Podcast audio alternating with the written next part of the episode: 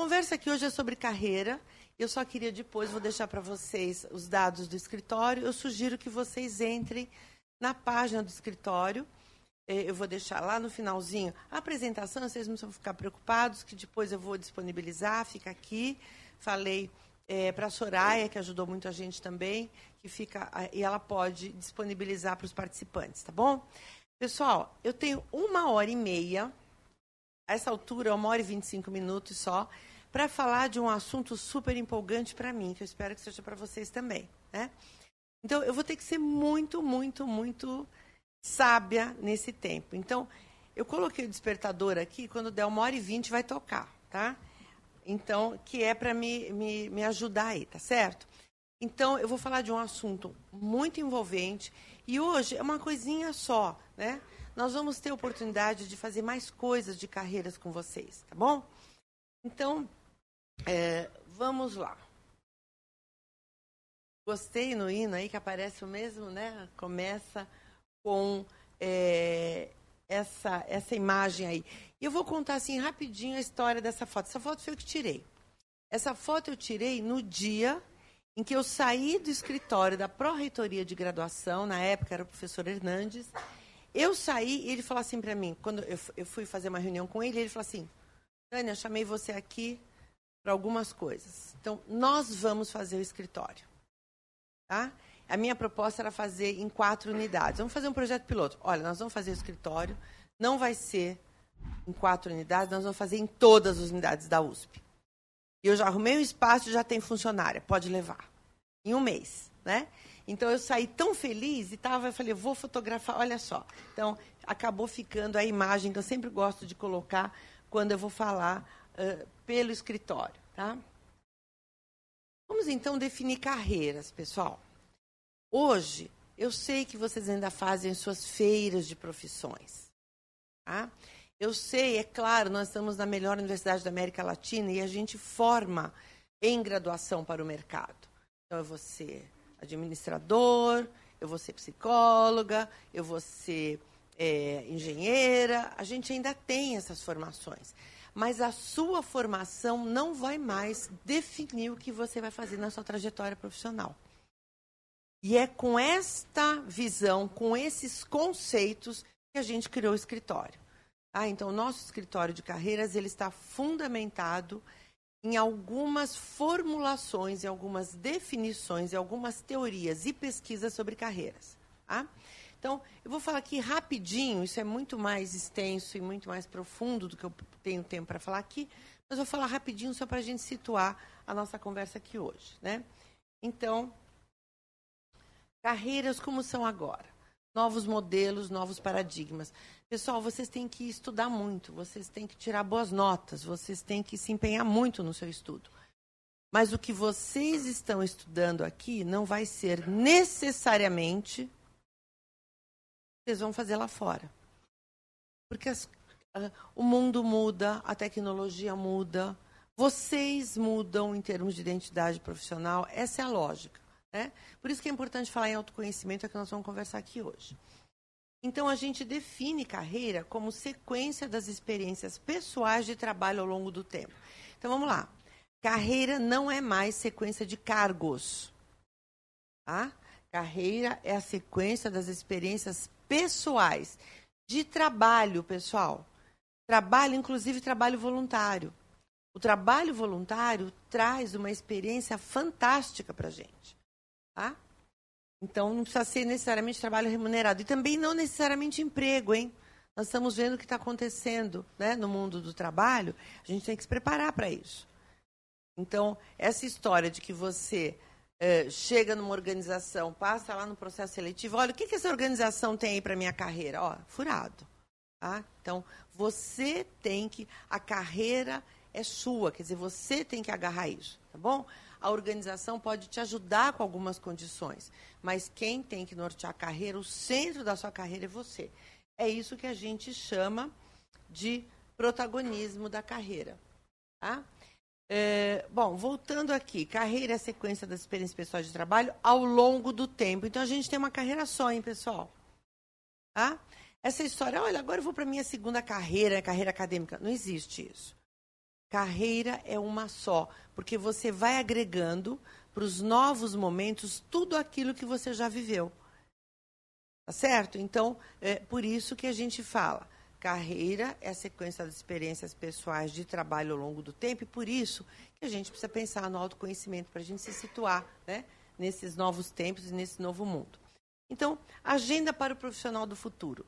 Exercer o protagonismo da carreira, aceitar e aproveitar os desafios da Carreira Sem Fronteiras. Olha aí, Carreira Sem Fronteiras. Saindo daqui, vocês clicam lá, Carreira Sem Fronteiras, Boundaryless Career, e vocês vão ver toda a teoria que está por trás disso.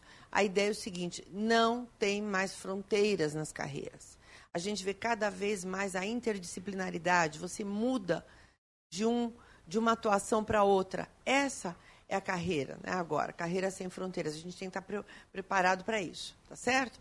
A gente não tem mais fronteira de tempo, a gente não tem mais fronteira de local, a gente tem ainda uma fronteira que a gente precisa ultrapassar, que é a fronteira psicológica, porque a gente ainda acha que as carreiras vão ser como eram. Não vão ser mais, tá, turma? E para fazer isso, esse, esse, é, esse conceito é, foi desenvolvido por esse sujeito aqui, Michael Arthur, que já em 1993 publicou um livro sobre as carreiras sem fronteiras. E ele mesmo, em 95, trouxe um modelo para falar das carreiras sem fronteiras. Como é que a gente se vira numa carreira sem fronteiras? Então, a carreira inteligente. Vamos ver o que, são as intelligent careers? Então, tá aqui o um modelinho, pessoal. Esse modelo, se vocês gravarem, ó, legal para vocês é, fazerem aí o planejamento e fazer o desenvolvimento da sua carreira.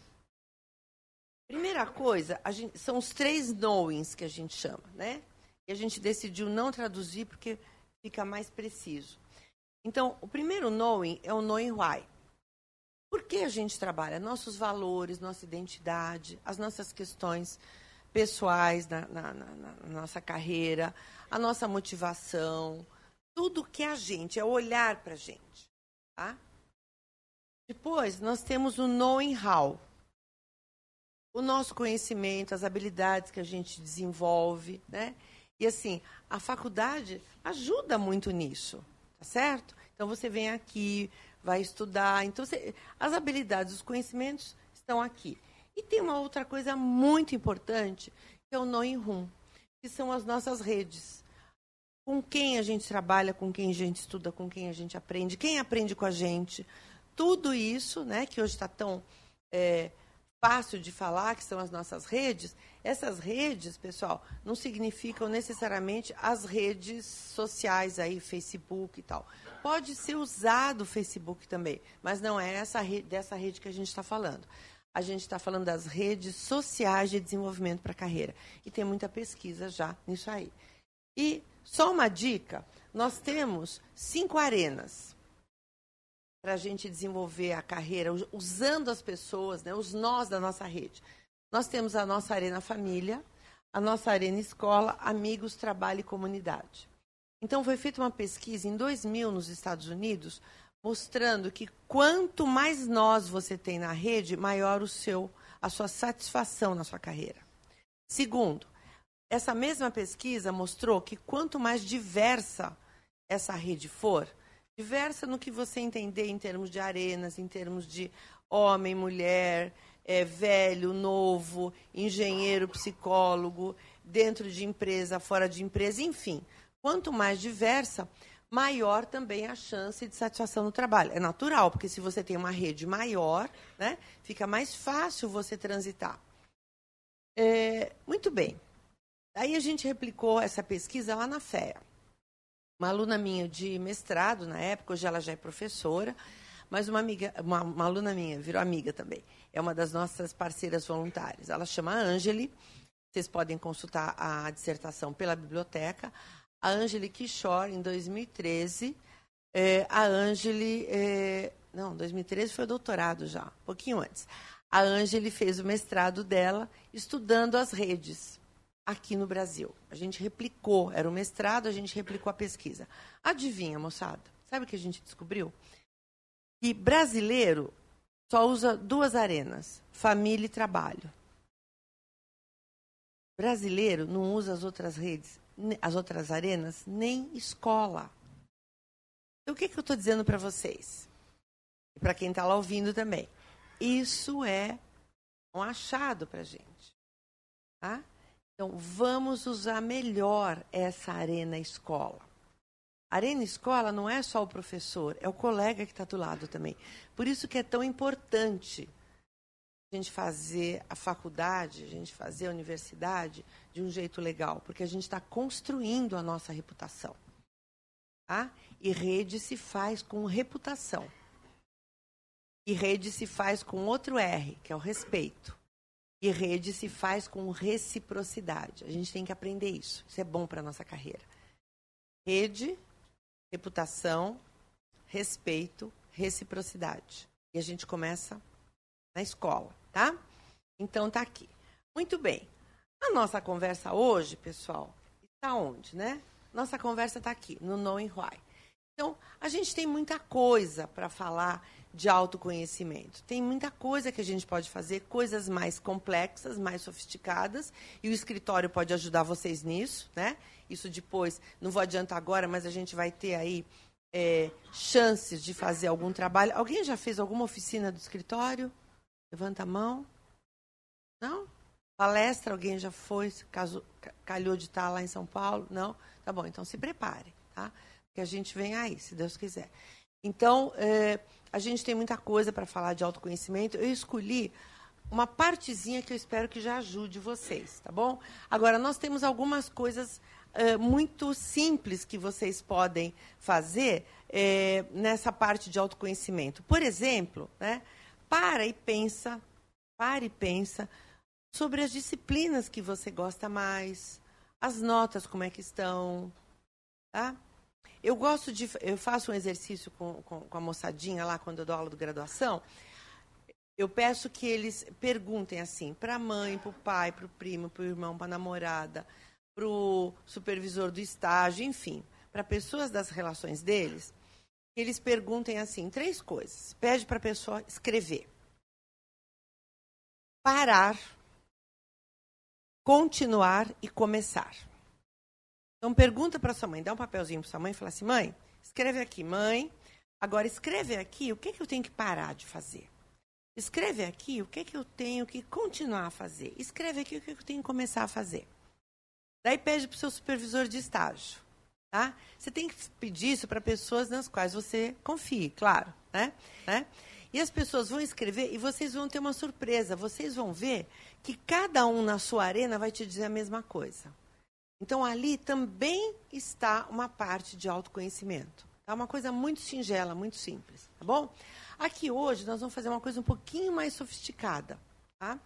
É, vocês têm aí um, uma folha de um exercício que a gente vai uh, trabalhar já já, tá bom?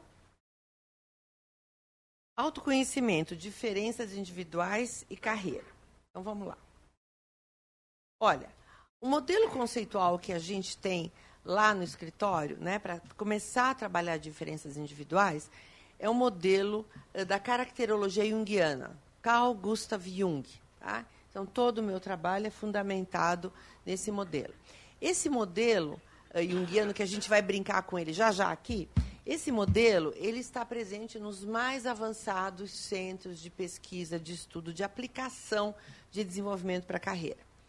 É, em todos os países, né, nos países que estão mais assim é, adiantados em termos dessa coisa de carreira, você vai achar os importantes centros de pesquisa nesse centro de carreira, tá certo?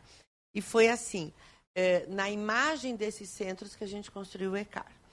Então, se você for para Harvard, eu levei agora de novo um grupo de alunos para verem, para conhecerem o escritório de carreira de Harvard, né? Então você tem Harvard tem alguns escritórios, né? Assim por áreas. Tem a Harvard Business School, fala muito para gente. Então lá é a mesma metodologia. No MIT e a Sloan School, que é a FEA, eu digo que a Sloan School é a FEA do MIT, né? O pessoal da área de gestão. A Northwestern, eh, que tem um, um um escritório maravilhoso para quem é da área de marketing, né? Então, a Northwestern é uma referência. A Universidade de Illinois, porque a gente tem lá também na FEA a contabilidade é uma referência né, para a contabilidade. a NYU, obviamente porque é Nova York, a Columbia, a McGill no Canadá, a Laval no Canadá e a Cambridge. Esses todos eu visitei, essas todas eu visitei algumas vezes, porque a gente tem algum intercâmbio lá, e em todos eles a gente parte dessa abordagem aí, também no escritório, tá? Eu vou falar assim algumas coisinhas rápidas, pessoal. A teoria junguiana ela é muito extensa e muito profunda. Não é meu objetivo aqui entrar nos detalhes. Depois, quem quiser mais informação, me passa o e-mail, mando bibliografia, mas se for aqui na biblioteca, vai estar cheio de trabalho do Jung. Inclusive, a minha dissertação de mestrado e minha tese de doutorado estão disponíveis na biblioteca e são sobre o Jung. Muito bem.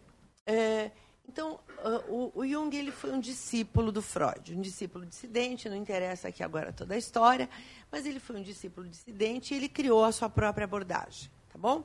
Mas ele manteve algumas coisas uh, do mestre Freud. E uma coisa que ele manteve né, é a noção de consciente e inconsciente. Então, os dois aí vão trazer uma noção de consciente e inconsciente da psique como um iceberg. Essa é uma visão clássica, né? Onde você, o que está à luz é o que está acima do nível da água. Você vê o iceberg. Mas o que está abaixo do nível da água você não consegue ver. E com certeza é muito mais profundo e muito mais extenso. E é o que às vezes traz risco para os navios, né? as embarcações, tá certo? Então a gente tem que saber que tem aquilo ali, mas tem aquele outro bolo, aquela outra massa de gelo lá. Tá? Então, é essa a ideia aqui. Tá? Então, o que, que acontece, pessoal? E eu vou ser de novo breve, como eu falei para vocês. O que, que é o inconsciente? Né? Então, para Freud e para Jung, o inconsciente é aquilo que a gente, ele é formado, ele é composto por aquilo que a gente reprime. Então, você experiencia alguma coisa, uma emoção, uma, um conhecimento, você tem uma memória, e aquilo, por alguma razão, você rejeita. Na hora que você rejeita, não some da sua vida. Você reprime. Reprime, empurra para o inconsciente, esqueceu. Tá? Estou sendo rápida, hein, pessoal? Falo que é Freud Express, né? Então, esqueceu. Esqueceu, mas está lá, turma. Está lá.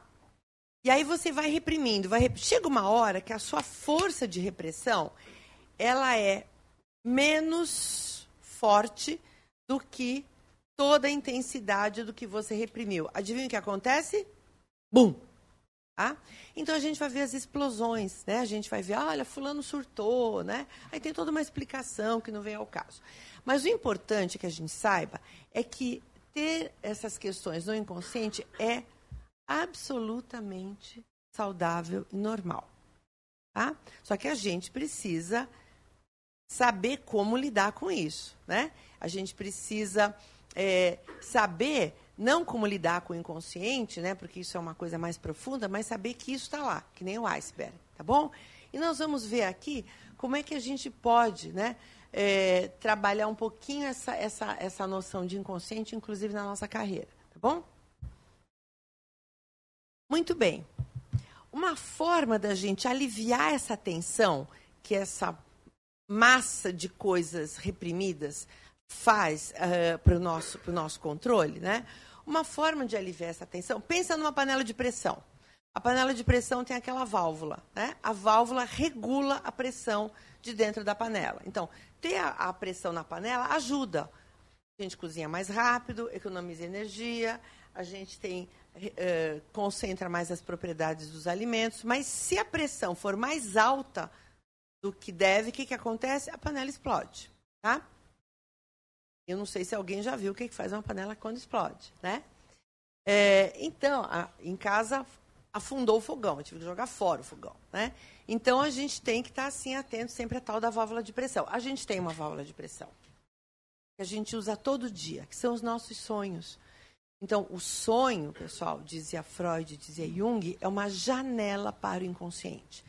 É no nosso sonho que a gente vai trazendo, aliviando um pouco essa pressão. Por isso que é importante sonhar. Aí vocês vão dizer, ah, mas eu não sonho. Pode ter alguém aí que não sonha. Pois é, você sonha, mas você não lembra do sonho. Aí a gente tem toda uma explicação por que a gente não lembra do sonho. Por exemplo, porque Vamos ver, como é que a gente sonha? A gente sonha assim, engraçado. Eu sonhei que eu estava na fé, mas não era fé. Tá, né? É, eu sonhei que era você. Era você, mas não era você. Vocês já viram isso? São todos mecanismos que o sonho tem para dar vazão às coisas que a gente reprimiu. Porque se é, vier exatamente como a gente reprimiu, o que, que acontece quando a gente sonha? A gente acorda, reprime de novo, aí não lembra. Tá? Então, esses sonhos, assim, bem, né? Na realidade, são mecanismos para a gente ajudar a aliviar essa pressão, ok? Muito bem, por isso que o sonho, assim, tem uma linguagem diferente da linguagem da vigília. Bom, então, tá aí. Então, avante.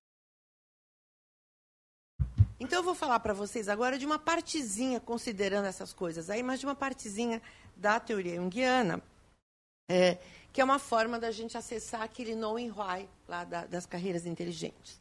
E nós vamos falar, pessoal, em termos de preferências. É isso que nós vamos falar aqui.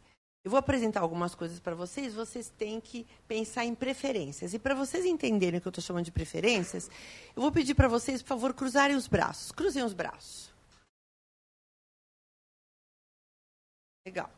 Sente aí, como é que tá, né? O seu braço cruzado.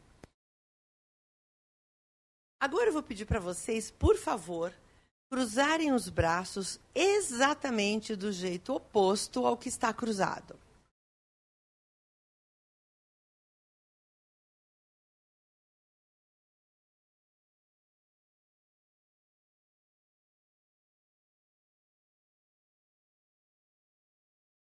O pessoal que está lá assistindo também faz a mesma coisa, hein? Tudo bem? Muito bem. Deu para cruzar? Deu. Mas é fácil? Não. Vocês tiveram que pensar. E vocês perceberam o que, que aconteceu no auditório? O que, que aconteceu quando eu pedi a primeira vez e pedi a segunda? Na primeira vez, como é que o auditório ficou? Silêncio. Na segunda vez? Vocês ouviram o burburinho? Tá? Então, nós vamos ver uma coisinha. Nós vamos ver já já, tá? Então, olha só, pessoal. O que, que eu vou fazer aqui? Opa, desculpa. O que, que eu vou fazer aqui? Nós vamos apresentar os conceitos rapidinho. E nessa folhinha vocês vão fazer uma autoavaliação. Tá bom? Vocês vão pensando, tá? É, é, claro que é uma coisa assim aproximada, mas que ajuda vocês a pensarem sobre as suas trajetórias. Agora, olha que interessante, turma. Vocês acreditam em estatística? Olha lá. Olha a coragem da professora. Ó. Probabilidade 100%. Todas as vezes que a gente tem uma sala, uma audiência, a gente fala, cruza o braço, do... cruza o braço. O pessoal cruza e fica em silêncio. Cruza do jeito oposto. Acontece isso, olha. Faz ruído, o pessoal faz barulho, conversa, dá risada, 100% das vezes. Tanto que eu já contava com isso que eu fiz um slide para isso. Tá? Por isso que é bom pesquisa, hein, turma? Por isso que é bom a gente saber, né? Estatística, né? Porque nessas horas a gente se firma nisso, tá? Então vamos lá. O que, que a gente aprende com isso? O que, que a gente aprende? A gente aprende, turma, que é o seguinte: na nossa trajetória, a gente tem que usar o quê? As nossas. Os nosso, nosso potencial. Tá? Porque é o que a gente faz mais naturalmente é o que eu faço sem muito dispêndio de energia.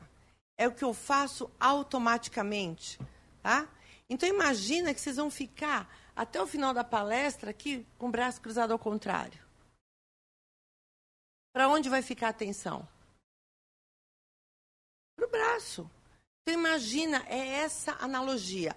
Agora, vejam só, nós temos os dois braços aqui mas nós preferimos uma forma de cruzar. Entenderam? Não significa que eu não tenha um dos braços, significa que eu prefiro uma forma de cruzar. O outro está lá se eu precisar, mas não é minha forma preferencial. E a forma preferencial que eu preciso entender. É disso que nós vamos falar, ok? Legal. Então, eu vou começar a falar das quatro preferências, das quatro dimensões que o Jung apresentou sobre essas escolhas nossas, essas preferências naturais. Só para vocês saberem, eh, o Jung, quando ele publicou esse livro, o livro é antigo, hein, pessoal? O livro foi publicado em 1921. E, mas é um clássico. Né? Nós estamos falando sobre natureza humana. Uh, o Jung era um teórico extremamente culto, muito culto.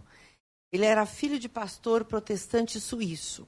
Então, desde pequeno, ele foi, ele, ele foi habituado né, uh, a ler história, filosofia, teologia, música erudita. Então, à medida que ele foi construindo a trajetória dele, ele foi ser médico, decidiu ser psiquiatra, e a psiquiatria estava iniciando. Na hora que ele olha o ser humano, ele vai olhar o ser humano com tudo isso, com todo esse, esse conhecimento que ele tinha das outras ciências.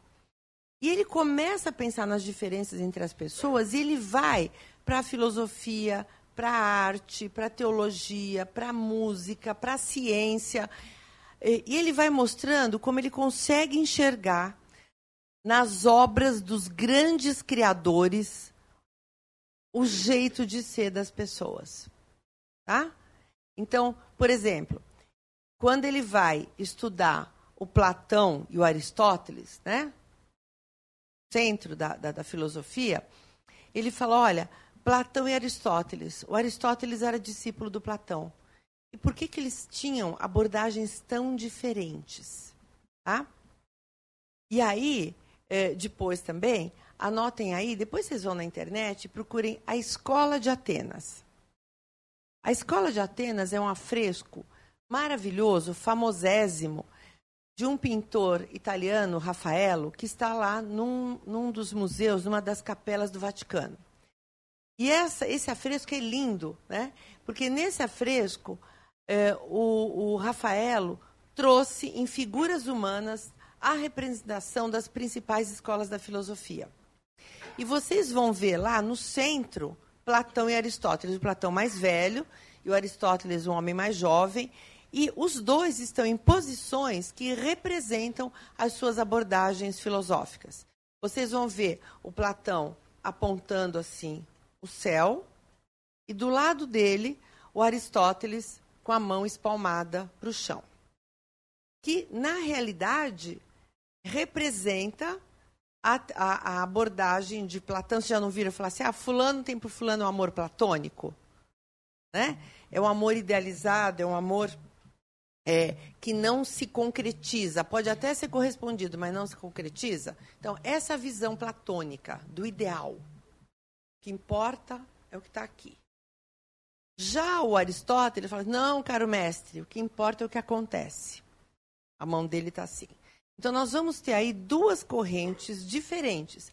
E sabe o que, que o Jung vai dizer? Sabe por que, que eles fizeram correntes diferentes? Porque eles têm traços de personalidade diferentes. Eles enxergam o mundo diferente eles enxergam que é verdade diferente. Tá? Não significa certo ou errado, só são diferentes.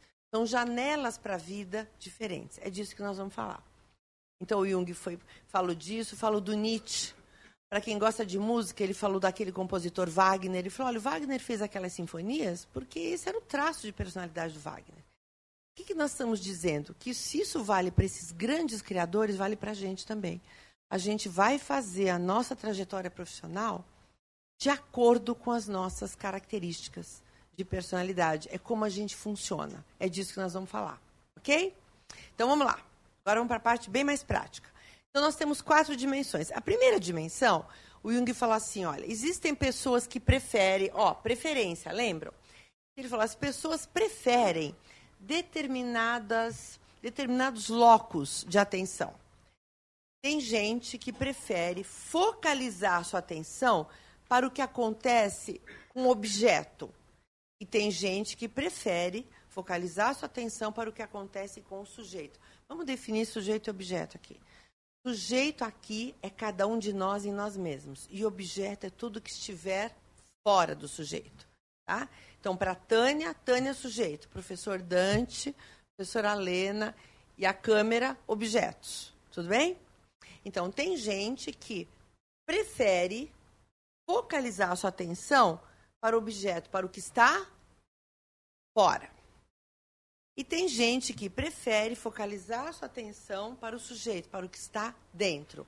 Atenção voltada para fora, extrovertida, voltada para fora. Atenção voltada para dentro, introvertida. Entenderam?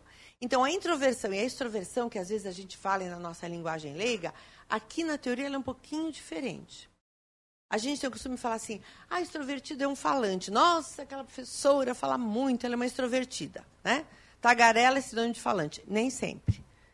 A melhor definição é que o extrovertido se expõe. Olha que legal, se põe para fora, se dá a conhecer.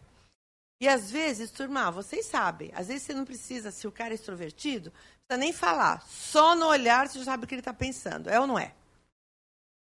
E às vezes o introvertido, e vocês devem ter exemplo com seus professores. O professor extrovertido, ele vem aqui para frente, e ele, para explicar o que ele está querendo explicar, ele conta casos dele, já viram? A gente tem vários, né? Você sai da aula e sabe tudo da vida do homem ou da mulher. É ou não é?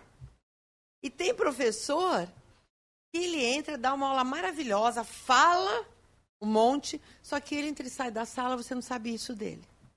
É ou não é? Então, nós estamos falando não do quanto a gente fala, mas de exposição. Entenderam? Tá? Então aí vocês já podem começar a pensar na sua carreira, né? Quais são momentos, né, que são mais fáceis, que são mais gostosos para os extro e quais são momentos que são mais fáceis e mais gostosos para os intro? Mas não só em você. Pensa também no seu futuro cliente. Gente, cliente intro, como é que ele gosta de ser atendido? Em cliente extra, como é que gosta? Pensa nos seus subordinados que você um dia vai ter. Pensa nos seus gestores, né? Tudo isso, pessoal, está nas relações. Pensa na sua mãe, no seu pai. Às vezes tem pai que fala assim para mim: Nossa, Fulaninho, eu sei tudo que acontece na escola. Tá? Mas o outro filho não me conta nada. Tá? Eu falei: Bom, então você já sabe que o contrário também. Lá na escola, tudo que acontece em casa, o Fulaninho conta. E o outro, né? É assim, é natural, turma. Tá bom? Então são características diferentes, são formas preferenciais, né? Então, vamos mostrar para vocês pensarem um pouquinho sobre isso. Olha, a extroversão e a introversão é maior do que isso aqui, tá bom? Eu só trouxe algumas, alguns exemplos. Então, vamos lá. Os extrovertidos, lembram?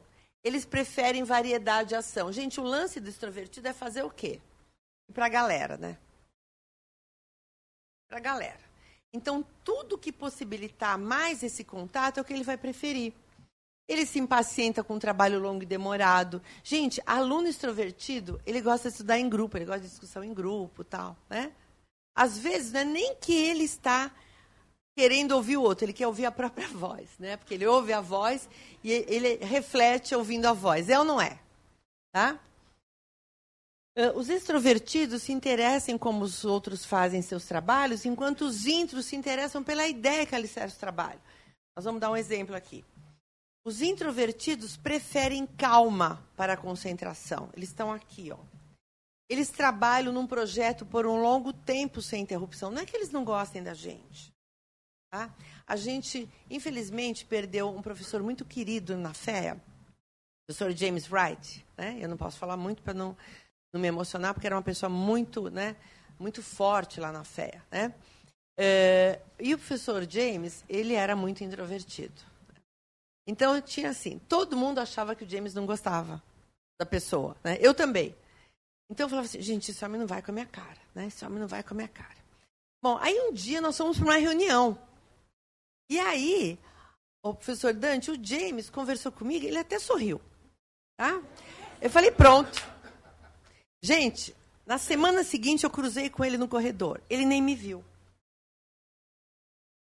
Tá? Daí nós tivemos a oportunidade de ir para a China, né, com um grupo de alunos. E ele levava sempre um grupo para a China. E um dia eu fui dar umas aulas em Hong Kong. Eu falei, ah, eu quero conhecer Beijing. Calhou de estar, tá, ele está com a turma dele lá. E aí eu subi na muralha tal, né? Aí eu sentei do lado dele, na volta. E ele tinha me comprado uma medalha de que eu tinha subido a muralha. Né? Ele fez assim. Ó, pra você. tá? Quer dizer, esse era o professor James, introvertido. E todos os alunos achavam que, eles, que, que ele não gostava dos alunos. E não era isso, turma. Extremamente introvertido, um parceirão de trabalho. Tá? Então, o professor James, ó, tá aqui, olha, estava aqui. A gente tem outros, hein? Introvertidos e extrovertidos, tá? Então, o introvertido trabalha num projeto por um longo tempo sem interrupção. Ele fica ali mergulhado, tá certo? É, a gente fez, há alguns anos, a gente tem uma professora lá na Fé, ela se chama Liliana Vasconcelos Guedes. E quando a professora Liliana estava fazendo o doutorado dela, ela fez em aprendizagem e tal, e ela queria estudar questões de aprendizagem. E ela me pediu para aplicar um teste em duas classes. Estava começando a história do e-learning. Então, nós aplicamos o teste em duas classes e aquelas duas classes, elas tiveram várias atividades à distância. Gente, eu estou falando de muito tempo, tá? É, bom, e eu identifiquei lá as pessoas introvertidas e extrovertidas. Ao final daquele semestre, ela foi medir quantas vezes as pessoas tinham entrado nas atividades à distância. Quem vocês acham que usou mais atividade à distância, o intro ou o extro? O intro. Tá? Então, o intro, você. Então, já vou pegar isso e vamos trazer para o mercado, hein, pessoal? Tem gente aqui que vai querer trabalhar né, uh, na área de marketing, de vendas, sei lá. Cliente intro e cliente extro. Como é que é essa relação? Tá? Então, vamos pensando. E vamos pensando em você também, tá? Em vocês. Então, vamos lá. É, isso não quer dizer também que, o, olha, não é que o intro é calado, ou que o intro é triste. Nada disso, hein, turma? Ah, eu conheço introvertidos que falam muito. Eles falam, mas não se expõem. Não tem certo nem errado de tudo que eu estou falando, só são diferentes.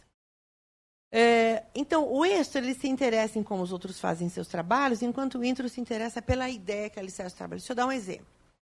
Faz de conta, vou tirar aqui que eu vou, vou embaixo. Faz de conta, professora Lena, você que está aí, né? Eu sou extro, tá? Lena, o Dante falou para mim que você está fazendo um trabalho super interessante. Deixa eu ver aí. Gente, eu vim aqui, eu estou quase no colo da Lena, ó. Meu pé, vocês não estão vendo, está debaixo da cadeira dela. Porque eu sou extrovertidaça e eu estou invadindo o espaço da Helena, inclusive. Né? Tudo bem? Eu quero saber do trabalho da Lena, mas eu vou ao objeto Lena saber disso. Agora faz de conta que eu sou intro. Professora Lena. Professora Lena, o professor Dante falou para mim que está fazendo um trabalho super interessante. Manda uma cópia para mim. Estão vendo, estão vendo a diferença? O extra vai lá, o extra manda uma cópia. Aí a Lena, que é minha amigona, fala assim: Tânia, imagina! E manda uma cópia. Eu estou indo para São Paulo, dar aula, eu vou aí, atravesso a rua, vou na fé, a gente conversa sobre o trabalho. Fala assim, Lena, eu adoro a Lena, então eu vou dizer assim, Lena, por favor, não, não se incomode. Manda por e-mail. Entenderam, turma? Agora, o que eu estou dizendo, que, que extrovertido não manda e-mail? Ele manda, mas ele manda e faz o quê? Vai lá. É o remetente atachado, que a gente chama, né? Ele manda e corre lá. Lena, pega aí, eu acabei de mandar um e-mail. Gente, para o bem, vocês estão rindo, vocês estão se reconhecendo, né? E, gente, e é para o bem e para o mal. Repara, olha o que eu estou dizendo agora para vocês. Você tem inimigo, é bom saber qual é o tipo psicológico do inimigo também. Tá? Ó, a Lena é minha amigona, tá? Gente, eu mandei um e-mail para a Lena. Eu quero estar tá lá quando ela abrir. Porque eu quero ver a cara dela tal. A Lena é minha inimiga. Conhece uma tal de Maria Helena Nóbrega? Já tiveram aula com ela? Como é que tem cabelo assim, grisalho? Assim, tal? Conhece? Mandei um e-mail para ela, eu quero estar tá lá quando ela abrir. Percebe? Para o bem e para o mal. Então, extrovertido bonzinho, ele usa extroversão para ser bonzinho. Extrovertido malzinho, ele usa extroversão para ser malzinho. Entenderam?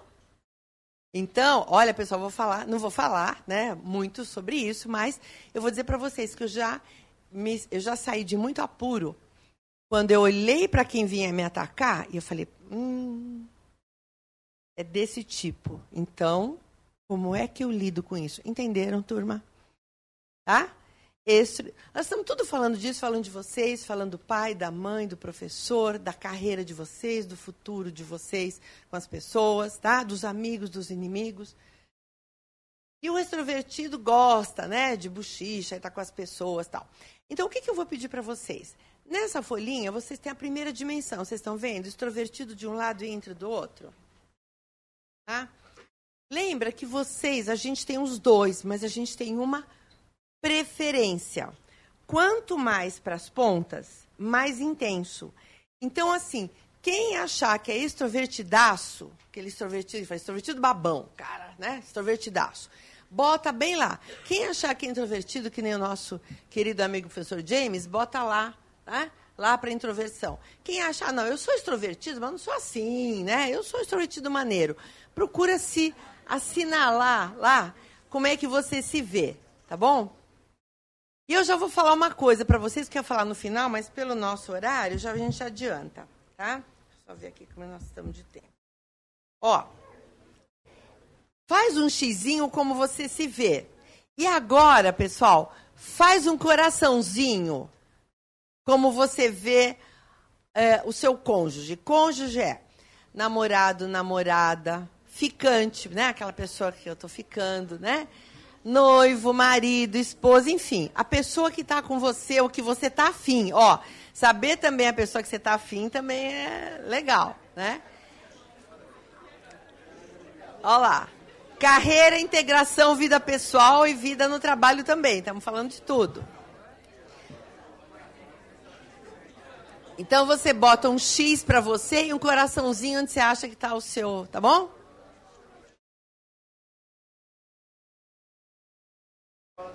O seu saiu. Ó, o professor Dante está dizendo que o dele saiu fora do quadro. Você vê como extrovertido é? Ele quer que eu fale aqui, ele é extrovertido. É muito legal. A hora que vocês observam, vocês vão começar a observar as pessoas, pessoal, é muito legal, tá?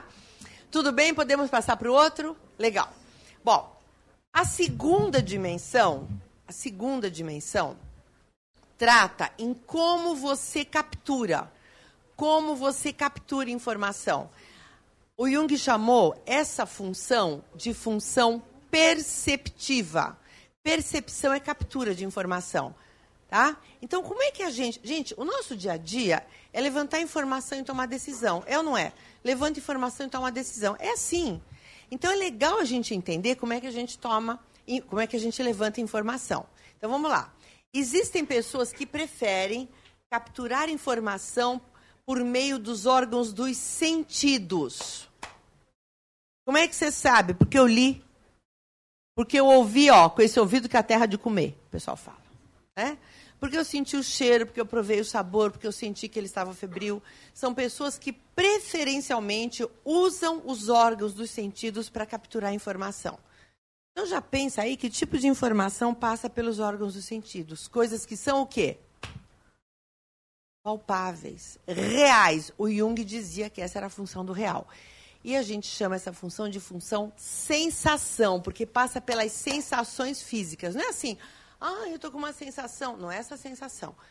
Funções, função perceptiva, sensação, pega a informação que entra pelos órgãos dos sentidos. Nós já vamos falar um pouquinho mais. Que se contrapõe àquelas pessoas que preferem capturar informação por mecanismos que transcendem os órgãos dos sentidos. Qual é o mecanismo que transcende os cinco, os cinco órgãos dos sentidos? sexto sentido, que é a intuição. Só que intuição, na linguagem leiga, pessoal, também é diferente. Intuição, para o Jung, não é adivinhação. Não é bruxaria. Não é paranormalidade. É só uma forma de captura de informação. E é legal para a gente entender também. Tá? Então, nós vamos ter como forma de captura, de um lado, a sensação e do outro lado, a intuição. Tá? Nós estamos na segunda dimensão, e a segunda dimensão não tem nada a ver com a primeira. A gente diz em pesquisa que são dimensões independentes entre si. Tá? Então, a segunda dimensão. Então, vamos lá falar algumas coisas sobre a sensação e a intuição. Olha, o sensação, ele é o cara do real, não é? Qual é o tempo real que existe, turma? É o aqui e agora. O sensação olha no passado, quando muito, para ele saber como é que as coisas deram certo. É assim que deu certo, é assim que eu vou fazer. Bom, ele quer aplicar o que aprendeu. Ele quer sair daqui, turma, e sair aplicando. Tá? E o intuição? O intuição está voltado para novas possibilidades, novos desafios. O tempo dele é o futuro. E ele está sempre no futuro. Tá? E ele detesta fazer a mesma coisa repetidamente. Nossa, isso aí já deu certo assim? Já? Então vamos mudar agora para ver se fica mais legal. Tá? Olha só. O sensação quer aplicar o que aprendeu, intuição quer aprender novos modelos. Gente, isso é um problema para o professor. Por quê? Porque na nossa sala de aula a gente tem pessoas sensação e pessoas intuição. Aí o professor vai lá e vai dar aula, o semestre inteiro. O que, que o aluno sensação quer? Prática, ferramenta, não sei o quê. E o intuição? Gente, ele quer ficar aqui nas teorias. O professor, né?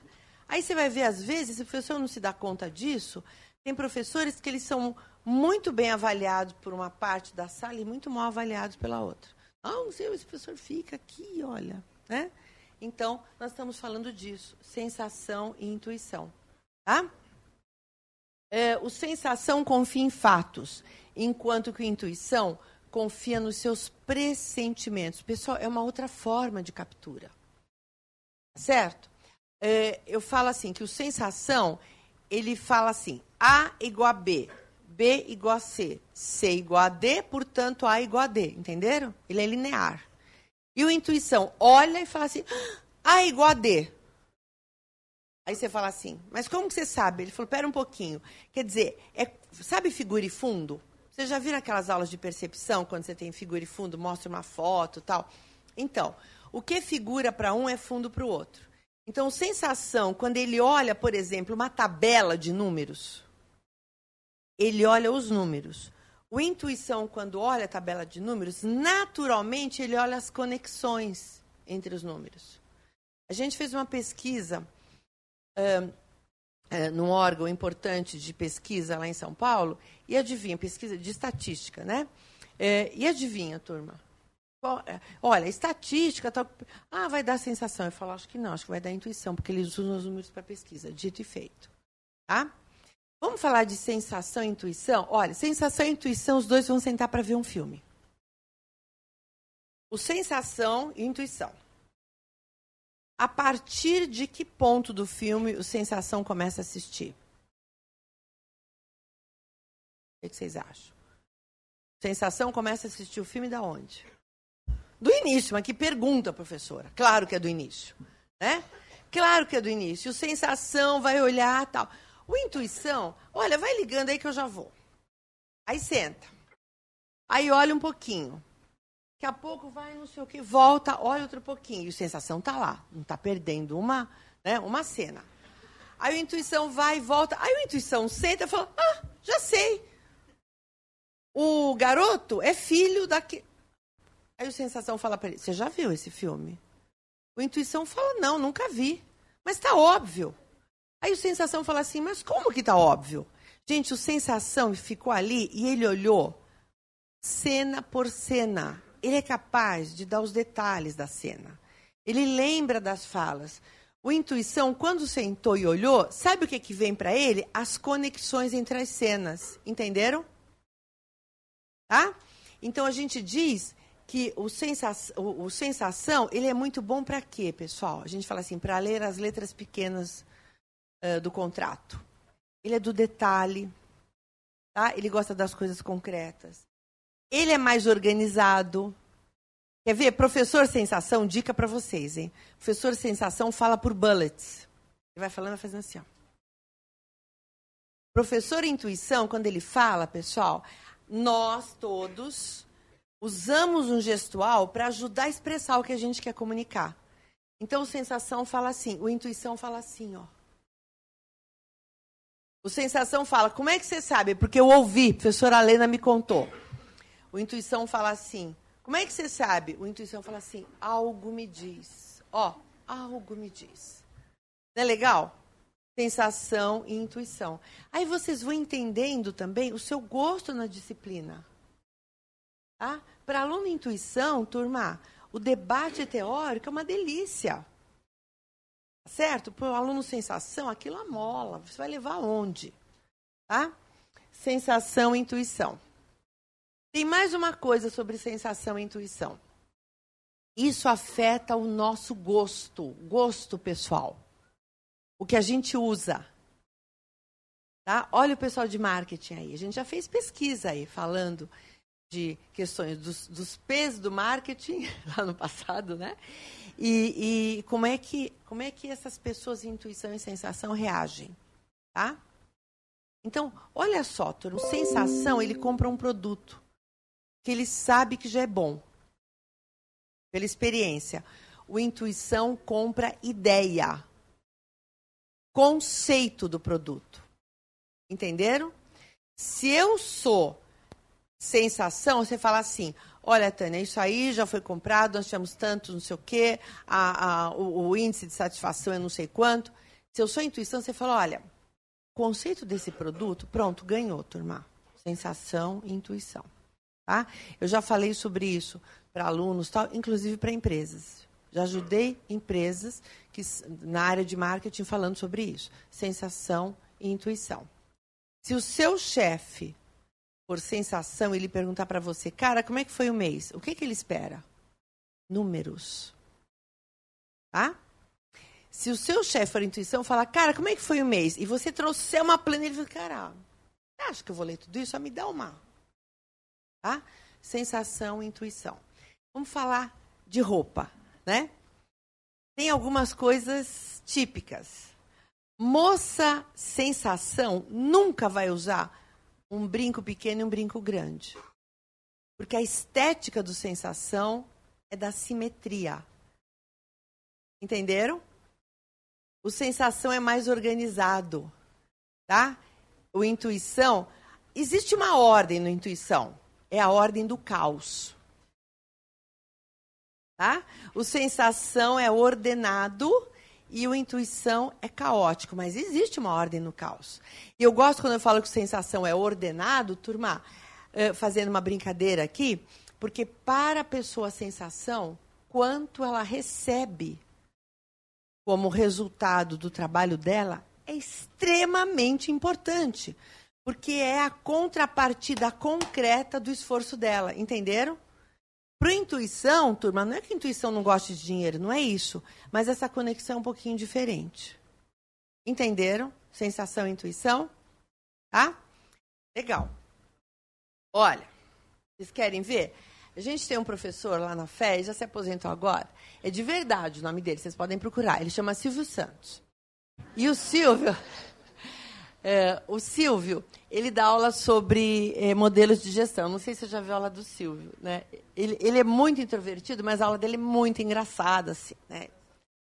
E o Silvio, ele quando vai falar de modelos de gestão, tem uma aula, turma, que ele fala da empresa Roberto Carlos e da empresa Lulu Santos.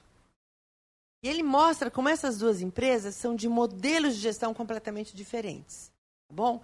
O dia que eu assisti essa aula do Silvio, eu falei, Silvio, eu falo a mesma coisa, né? Ó. Gente, olha só, Lulu Santos. Música do Lulu Santos. É uma ideia que existe na cabeça e não tem a menor pretensão de acontecer. Essa hora, o Sensação falou. Uma ideia que existe na cabeça e pretensão de acontecer serve para quê? Né? Nada do que foi será de novo do jeito que já foi um dia. Olha que maravilha. Gente, o sensação fala, cara, cai na real. Sempre foi assim, sempre vai ser. É ou não é? Com isso, o que, que a gente diz? Quem é mais otimista, o intuição ou sensação? O intuição. Tá? O intuição. Hoje as coisas estão mudando um pouco, mas quando começaram as ONGs, né? Uh, e as, as, as áreas sociais das empresas, eu fiz uma pesquisa, pessoal, e vi que ongueiro e gente que trabalha na área social da empresa é mais intuição. Por quê, hein, turma? Ah, exatamente por essa conexão com a mudança. Entenderam? Para o bem e para o mal. Funcionário, sensação. Ele vai fazer muito bem o que ele é, né? Funcio... Sensação bom. Funcionário, sensação preguiçoso. Ih, ó. Cinco horas, largou a caneta porque acabou. Isso aí não está nas minhas atribuições. Aluno estudioso, intuição. Gente, ele estuda, ele lê o texto, ele vem em debate. Aluno preguiçoso, intuição. Ele enrola. Né? Ele enrola. Vocês já sabem, né? Olha só, por quê, pessoal? Porque o intuição, ele é bom no improviso. Entenderam? Só que assim, com um olhar e um ouvido um pouquinho melhor, você vê que o cara está enrolando. Tá? Então, tem formas boas e formas ruins para os dois. Então vamos lá. O Lulu Santos, toda a lógica da empresa Lulu Santos é a intuição. Ele muda a equipe dele a cada três anos. Roberto Carlos é sensação. Ok? É a mesma equipe há 60 anos. Todo mundo sabe que ele faz o show tal direitinho. Não é só porque é toque, não, hein, turma? É porque tem toda uma lógica da empresa. Tá? Vamos apostar no que já deu certo. São nichos de mercado completamente diferentes. São ou não são? Né? Se chorei ou se sofri, o importante é que emoções eu vivi. Percebe? A fala é diferente. Eu queria que vocês começassem a ouvir a sua fala. O que, que você fala? Como você fala? Tá? O meu maridinho é sensação. Então eu vou chegar hoje em casa e ele vai querer saber como é que foi aqui. Primeira pergunta que ele vai fazer. Hein, professor Dante? Quantos alunos? Depois, cadê, cadê a Soraya? Eu preciso saber, que eu tenho que responder, né? Quanto tempo? Quantos, quantos alunos é a primeira coisa? Quantos alunos? Tá, eu falo, ah, sei lá, estava cheio. Mas cheio quanto? Sei lá, estava cheio. Turma, olha que interessante. Tá? E às vezes, no nosso ambiente de trabalho, né? Se eu sou intuição, vocês já perceberam, se eu sou intuição, eu preciso trazer dados, turma. Tá? E eu sei que isso é difícil para mim. Tá bom? E o contrário, uma pessoa intuição, ela vive no futuro e ela não cuida do presente. Imagina uma organização que está toda para lá, assim. Agora imagina o contrário também, uma organização que só cuida do presente e não tem futuro. Daí a importância da gente trabalhar juntos, identificar o outro e trabalhar junto. Tudo bem? Sensação e intuição? Pensaram em vocês? Pensaram no coraçãozinho lá? Vamos para a terceira dimensão? Muito bem, a gente levanta informação e a gente toma decisão. Existem pessoas que preferem tomar decisão baseadas em critérios lógicos, racionais, imparciais, impessoais, critérios universais. É um peso e uma medida, duela quem duela. São as pessoas tipo pensamento, a decisão delas é racional, ó. Pensamento, porque o pensamento é racional, tá? São pessoas que, na hora da decisão, professor Adriano, olha, eu gosto muito de você, mas a regra é essa. As pessoas pensamento, elas distanciam a decisão do que é pessoal. Nós vamos voltar aí já, tá? E o outro lado são as pessoas sentimento. As pessoas tipo sentimento, na hora da decisão, elas se preocupam como as pessoas envolvidas ou atingidas pela decisão vão se sentir. Tá? As duas podem tomar a mesma decisão. Tá certo? Só que o que norteou a decisão de uma e de outra é diferente. Pensamento e sentimento são as nossas funções de julgamento, de decisão. Pessoal, atenção, não estou dizendo que quem é pensamento é malzinho, hein? Tá? Não é isso. Para o bem e para o mal. A pessoa tipo pensamento, quando ela é legal, ela é justa. Porque é o mesmo critério para todo mundo. A pessoa sentimento, quando ela é legal, ela fala assim: tudo bem, eu sou justa, mas as pessoas são diferentes. Ela é, considera como os outros se sentem. Pessoa, pensamento, mazinha. Cara, se vira. Quer nem saber, cara, se vira. Pessoa sentimento mazinha. É manipuladora. Gente, inimigo sentimento, fica de olho, porque ele manipula. Entenderam? Para o bem e para o mal. E você consegue observar isso no que as pessoas falam. Tá? Gente, o pensamento fala mais assim, é o que tem que ser, é o que é preciso. O sentimento fala, é o que eu quero, o que eles gostam. Pensamento fala por substantivo, sentimento fala por adjetivos. Tão lindo, tão bonitinho, né? Ó, reparem, né? Vocês vão observar como pensa. Gente, essa é uma das mais fáceis de observar. tá? Gente, cliente pensamento e cliente sentimento. Você vai vender um apartamento para um cliente sentimento. Olha, imagina como a sua família vai ficar feliz aqui. Né? Tem uns vizinhos aqui maravilhosos, né? Olha, mas aqui vai ser muito gostoso, tal. Pronto. Tá? Pessoa tipo pensamento. Olha, pensa que esse apartamento está perto da escola dos seus filhos. Entenderam a lógica? Tá? Como é que a gente acessa pensamento e sentimento? Vocês querem ver? Também tem estética aí. Cara, se a tua namorada é tipo pensamento, presta atenção. Não dá uma joia, uma bijuteria em formato de coração. Porque não rola. Gente, mulher pensamento não gosta de, de, de, como é de bijuteria em forma de coração. Tá? Mulher sentimento adora. Tá? Pensamento e sentimento.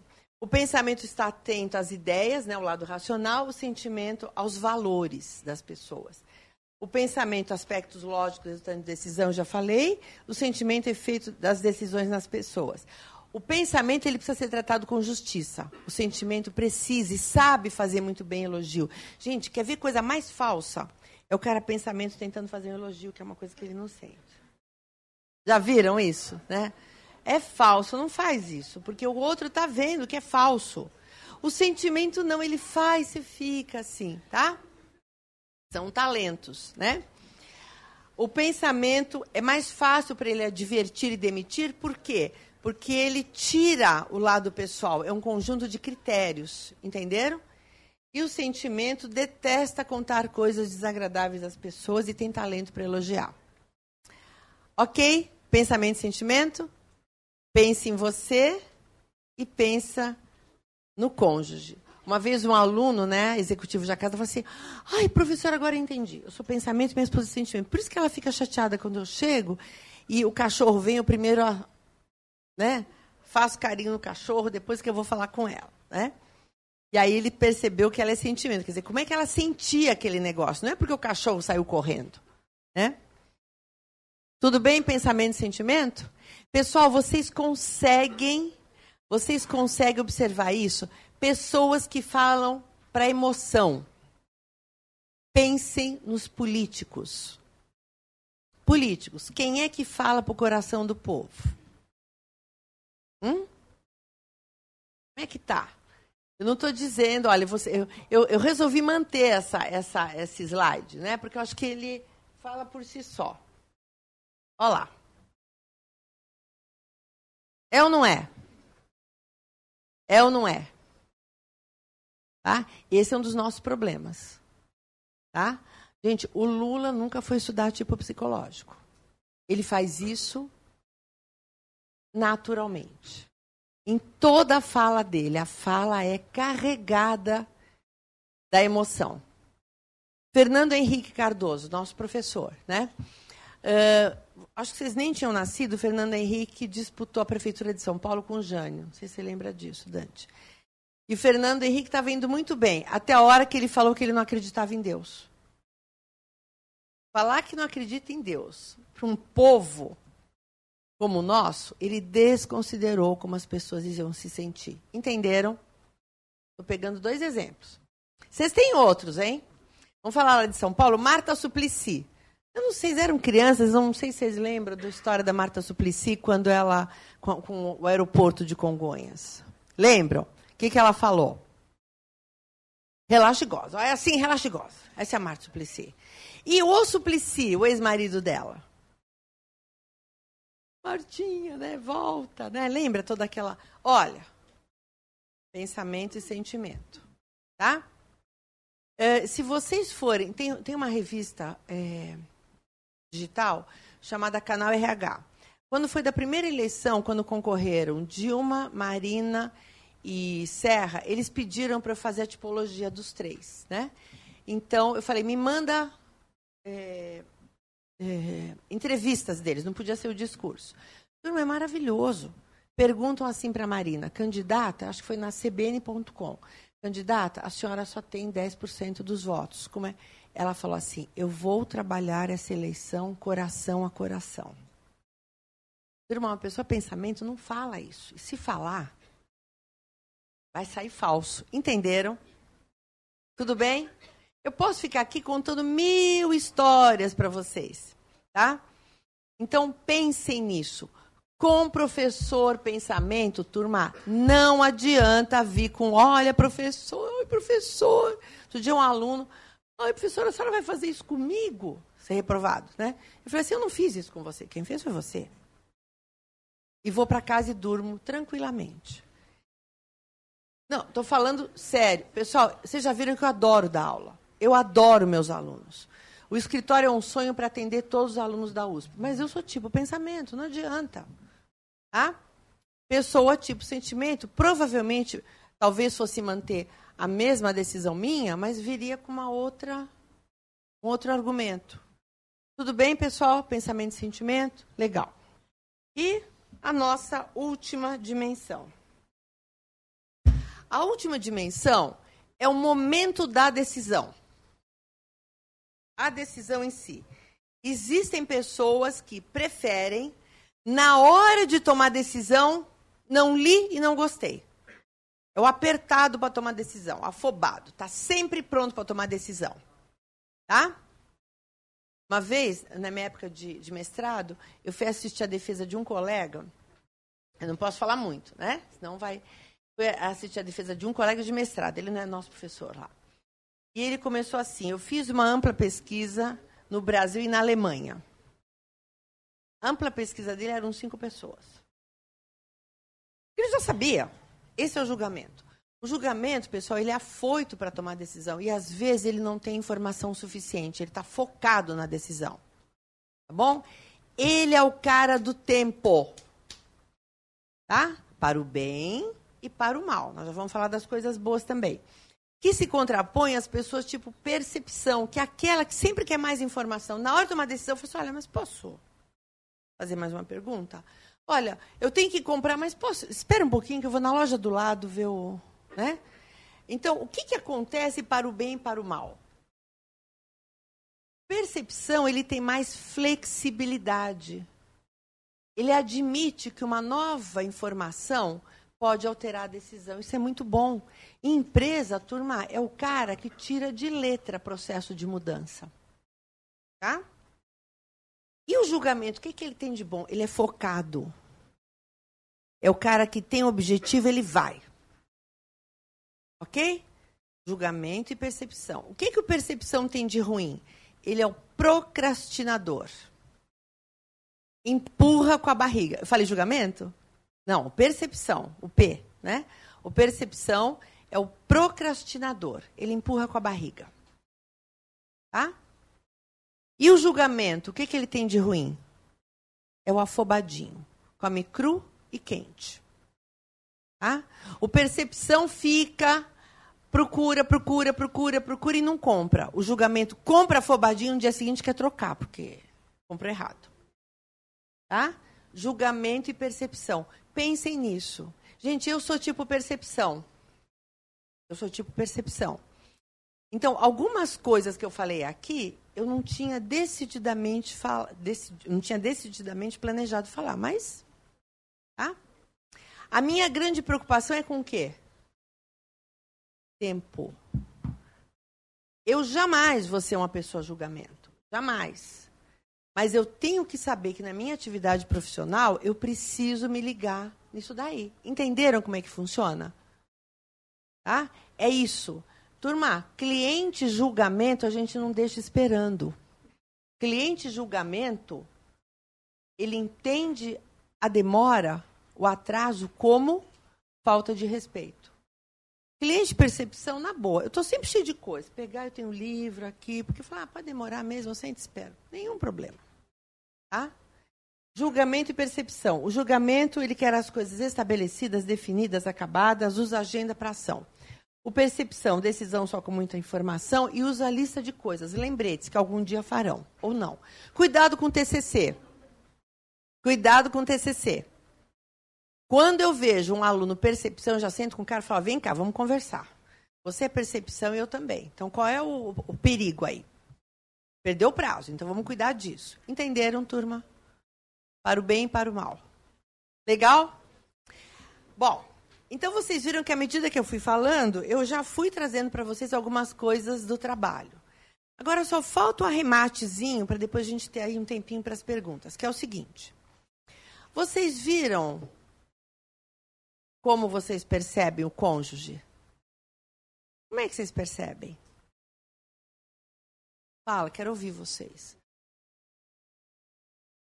A gente tende a se apaixonar pelo oposto, turma. Que alívio, né? Ó. Ai, que alívio.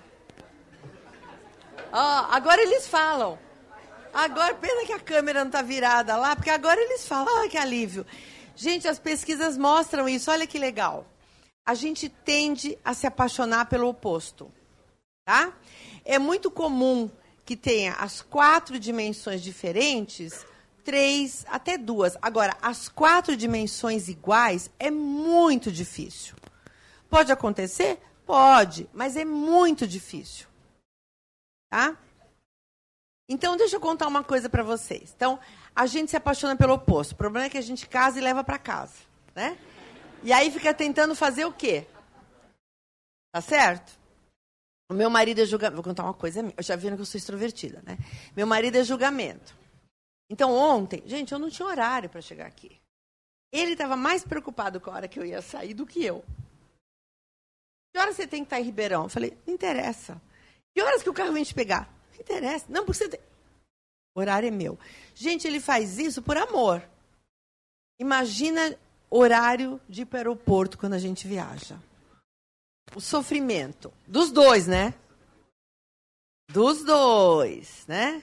A que hora nós vamos para a praia amanhã? Falar, ah, sei lá, lá pelas nove. Lá pelas nove para mim é algo entre sete e onze. Quando eu falei nove, o bonitão já está achando que nove horas está pisando na areia. Entenderam, turma? É assim que a gente pega. É assim. A gente está brincando, mas é assim, tá? Então eu tenho que ficar atento com o meu cliente, com o professor, né? Com o meu colega.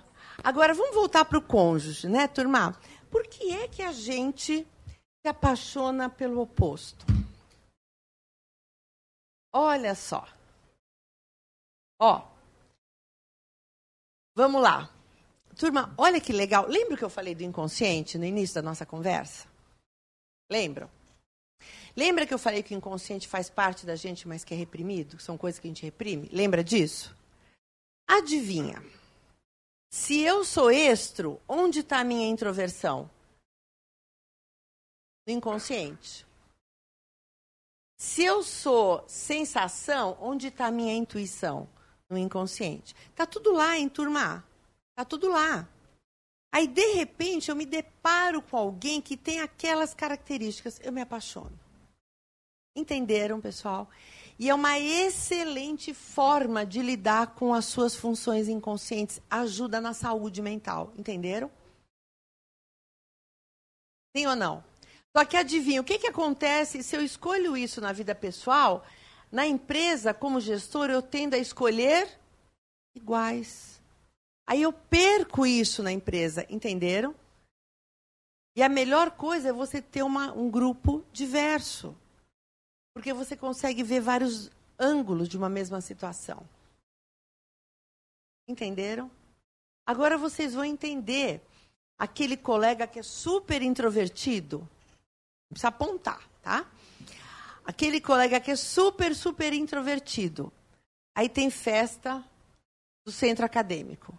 Ele bebe, senta na mesa e ó. Senta não, fica em pé na mesa e ó. Não é? O que, que aconteceu, turma? Ele é um intro. Onde é que está a extroversão dele? Está aqui. Na hora que ele bebeu um pouquinho, como é que ficou o controle? Molinho, molinho. Aí aparece, né? De uma forma assim exagerada a extroversão. Entenderam, turma? A mesma coisa, uma pessoa pensamento, quando está muito atingida, você vai falar com ela, ela fala assim, eu não quero falar. Ela fica tão magoada, tão magoada, eu não quero falar. O livro do Jung, Tipos Psicológicos, traz vários exemplos disso que eu estou falando para vocês. Daí a importância do consciente e do inconsciente, inclusive para as suas carreiras. Entenderam, turma?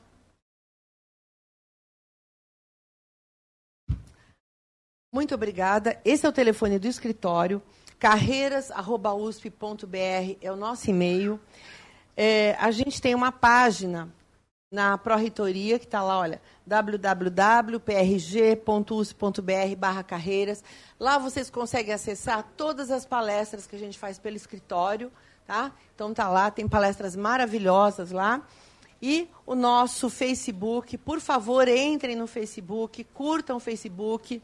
É, turma, é, no Facebook, a gente, se vocês né, tiverem o hábito de olhar, a gente fala muitas coisas, fala de é, muitos eventos que a gente faz, muitas coisas legais, tá? E nós vamos trazer muita coisa para cá, se Deus quiser. Tá bom? Nem tocou o despertador ainda, é verdade. Então nós temos tempo para pergunta, olha só. É mesmo. Nem tocou o despertador. Você vê que eu estou esperta aqui. Moçada, alguma pergunta? Fala teu nome, por favor. Lucas.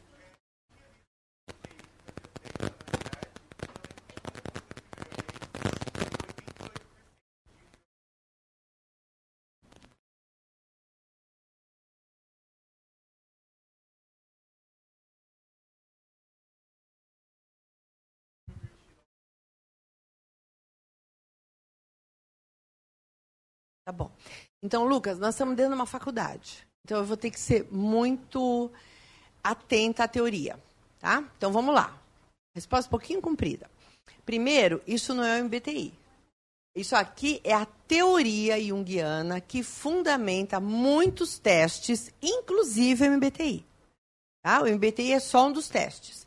Então, isso que o pessoal fala, ah, os tipos MBTI, turma, nós estamos na USP. Tipo MBTI não existe. O que existe são os tipos junguianos e o MBTI é uma das ferramentas, tudo bem?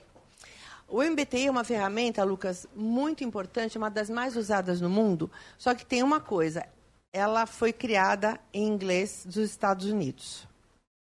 Então, o que, que significa isso, turma? Significa que algumas expressões não estão muito adequadas para a gente, tá? Então, vamos ver, Lucas. É, eu vou fazer aqui uma analogia com temperatura e termômetro. Tá? Então, vamos lá. O que, que é maior? Temperatura ou o conceito temperatura ou a ferramenta termômetro? O que, que é maior? O conceito temperatura. O termômetro é uma forma da gente medir, né, para tentar controlar no sentido de saber, é uma informação, tá bom? Eu tenho termômetros de diferentes precisões e eu tenho escalas diferentes. Tá? Se eu falar assim para vocês, nossa, aqui está 70 graus. Você vai dizer, bom, deve ser Fahrenheit, ok? Então, eu preciso nominar a escala. E dentro da escala, eu tenho precisões diferentes. Agora, imagina, que eu não tenho aqui nada, imagina que eu tenho duas pessoas segurando o termômetro. E eu falo assim: é, qual é a temperatura aí? Aí uma vai dizer 36,7. E a outra vai dizer 25 graus. Opa! Deve ter alguma coisa aí. Uma está medindo a temperatura da sala, o termômetro está de cabeça para baixo e outra te, medindo a te, própria temperatura. Então, é a mesma ferramenta, a mesma precisão, é o termômetro igualzinho, mesma escala, só que eles estão pegando diferente. Aquela pessoa, uma está pegando a temperatura do corpo, está pegando aqui. Uma das duas está usando ferramenta errada. Tudo bem? Final, uh, exemplo final. Uh, Lucas, você está aqui eu vou lá para a Islândia. Tá? Aí eu ligo para você, nossa, Lucas, como é que está a temperatura aí? Você fala, ah, professor, aqui, olha, tá fresquinho, tá 19 graus. E eu vou dizer para você, nossa, Lucas, aqui também está 19 graus, está um calor, o povo aqui está tudo de shorts tal. Ou seja, a mesma temperatura pode ter, depois de tudo isso, né, ela pode ter é, interpretações, ela é relativa em relação aquilo lá, tá? A, a, a, ao grupo, à sociedade, à cultura, tá? Aquele local, no caso, tá? Muito bem. Tipo psicológico, Lucas, ele é transcultural, é de ser humano. Ah, é que nem ter cabeça, tronco e membros, tá? Ele é transcultural. Mas as ferramentas não são. Teste psicológico nenhum é 100%, turma. Então, primeiro, pode dar diferença? Pode. Quando alguém falar para você, você fala assim, ai, sabe, meu resultado deu diferente. Primeira coisa que a pessoa fala, Lucas, é que você mudou, o tipo mudou. Por definição, tipo psicológico é estrutural, não muda. Entenderam? O resultado pode dar diferente, Lucas? Pode, por várias razões. Primeiro, lembra do termômetro?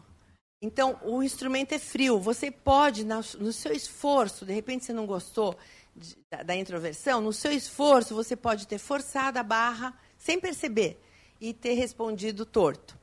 Segundo, a ferramenta MBTI ela é americana. Ela não foi validada dentro dos conceitos científicos, dentro da metodologia científica, para o Brasil. É muito usada, mas o pessoal entendeu?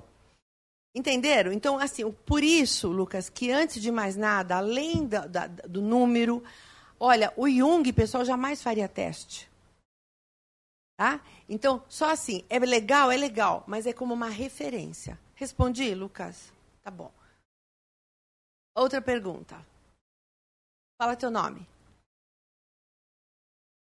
Laísa? Laísla? Tá. Laísla, fala.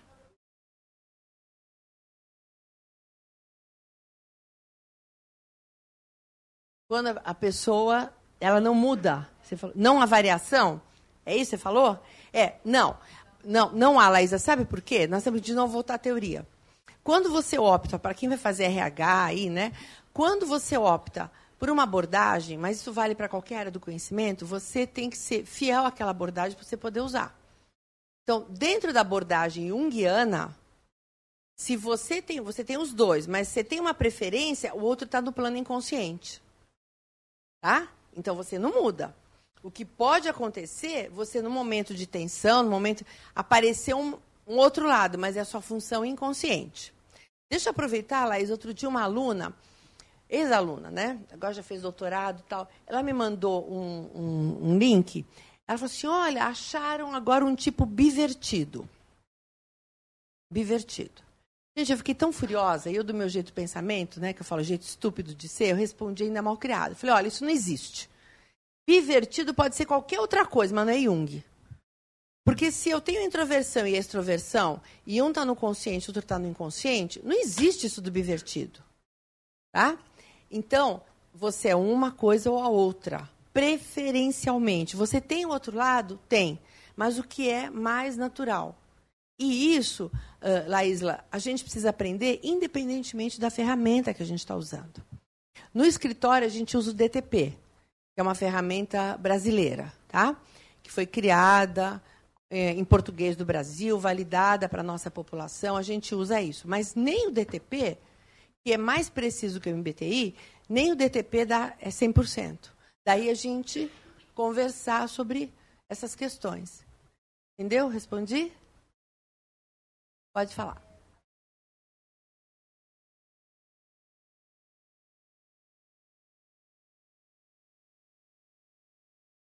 O nível de preferência. Então, então, eu vou te falar a minha, minha experiência. Quando eu estava fazendo o mestrado, eu tive a oportunidade. Eu estudei o MBTI profundamente no mestrado, né? É, não a forma que é usada no Brasil, a forma científica, a forma F. Então, eu tive a oportunidade de. Falei, eu vou me submeter antes para e eu fiz isso uh, três vezes, né? Intervalo quase de um ano. O que, que eu percebi? Quando eu fiz a primeira vez, gente, eu adorei meu tipo psicológico. Me achei o máximo. Tá? O que, que aconteceu quando eu fui fazer a segunda vez? As minhas dimensões ficaram mais intensas. Entendeu? Eu achei, falando lá um pouquinho para o Lucas, né, Lucas? Eu, eu gostei tanto do meu resultado, eu achei o máximo, né? Quando eu fiz a segunda vez, aumentou a intensidade. Só que eu já estava espertinho. Eu falei, Tânia, casado. Olha o perigo aí. Você, tá, você pode estar numa exacerbação do tipo. Né? Você tá... Então, foi um sinal. Agora, veja, não é que o meu tipo ficou mais... A intensidade, uh, Laísla, que a gente vê nos resultados, é uma intensidade... É, é assim, como é que eu vou te falar? é uma licença teórica.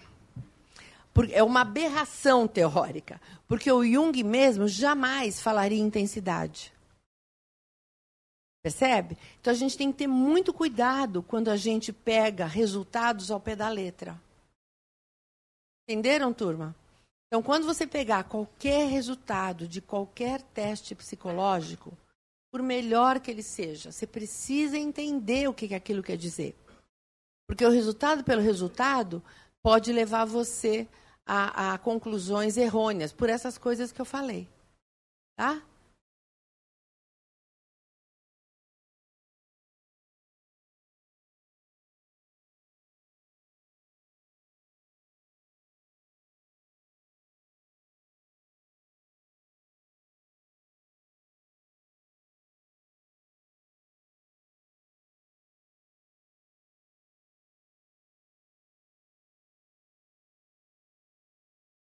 Legal.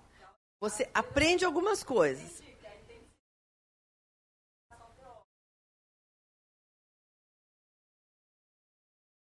Tá. Então, então o, o, que que o meu julgamento lá de casa aprendeu? Ele fala assim, olha, tem uma coisa que eu aprendi com, né, tantos anos a gente junto também, eu aprendi esse negócio. Ele falou, olha, eu coloquei para mim, ele é um julgamento, julgamentão, tá? Meu netinho fala assim, vovô é afoito, né? É, então, é, o, o, que, que o, o meu uh, julgamento lá de casa aprendeu? Ele falou assim: olha, eu aprendi que é sempre bom fazer mais uma pergunta. Que é uma, alguma característica do tipo percepção, entenderam? Ele olha, sempre fazer uma pergunta.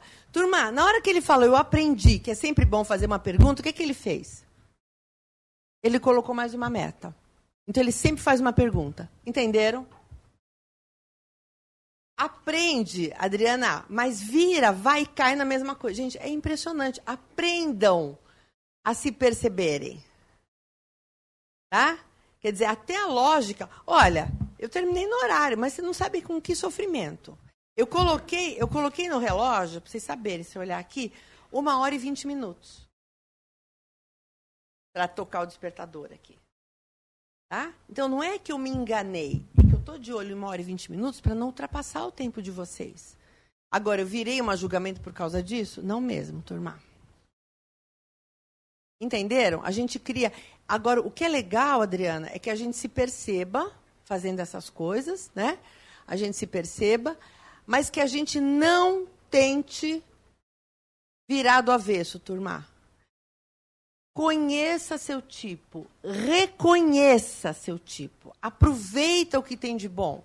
Cada tipo psicológico, essa junção das quatro letrinhas, turma, cada tipo psicológico tem coisas maravilhosas. A gente tem que aprender, não dá para eu querer ser igual ao meu marido, gente, vai ser um caos. Ou ele ser igual a mim, vai ser um caos.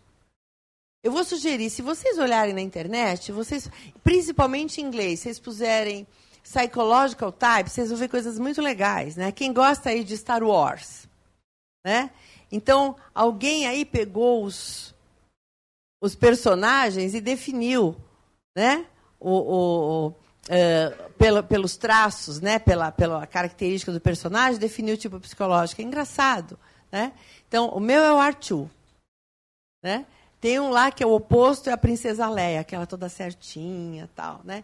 Então, tem isso. Tem um que pega com os outros personagens, desenho animados, presidentes americanos, tem muita coisa. E na Biblioteca da Fé, vocês têm é, a minha dissertação, o meu doutorado. Ah, esqueci, tem um livro que a gente tem na Biblioteca da Fé também, acho que vocês podem pedir empréstimo, não sei se tem aqui. É, é um livro chamado Talentos Inovadores na Empresa Contemporânea, né? Que eu fui coorientadora da tese do Fernando Lenzi, que é um, foi um aluno lá do Sul. E o, o, o que, que o Lenzi estudou? Ele estudou empreendedorismo é, e, e intraempreendedorismo, né? E diferenças, é, competências e diferenças individuais. E a gente fez um mapeamento desses caras. Então saiu um livrinho bem bacaninha, que é o Fernando Lenzi, eu, o Silvio Santos e um outro professor de fora onde a gente é, condensa as características, as competências do intraempreendedor, né, o cara que está dentro da empresa, mas que tem aquela visão de empreendedor, e os traços de personalidade que acompanham isso. Então é outra coisa legalzinha para vocês lerem. Tudo bem? Este é mais um conteúdo produzido pela Faculdade de Economia, Administração e Contabilidade de Ribeirão Preto, a FEA-RP USP. Veja todos os nossos conteúdos em vídeo em nosso canal do YouTube ou acesse o site media.fearp.usp.br para acompanhar também nosso podcast.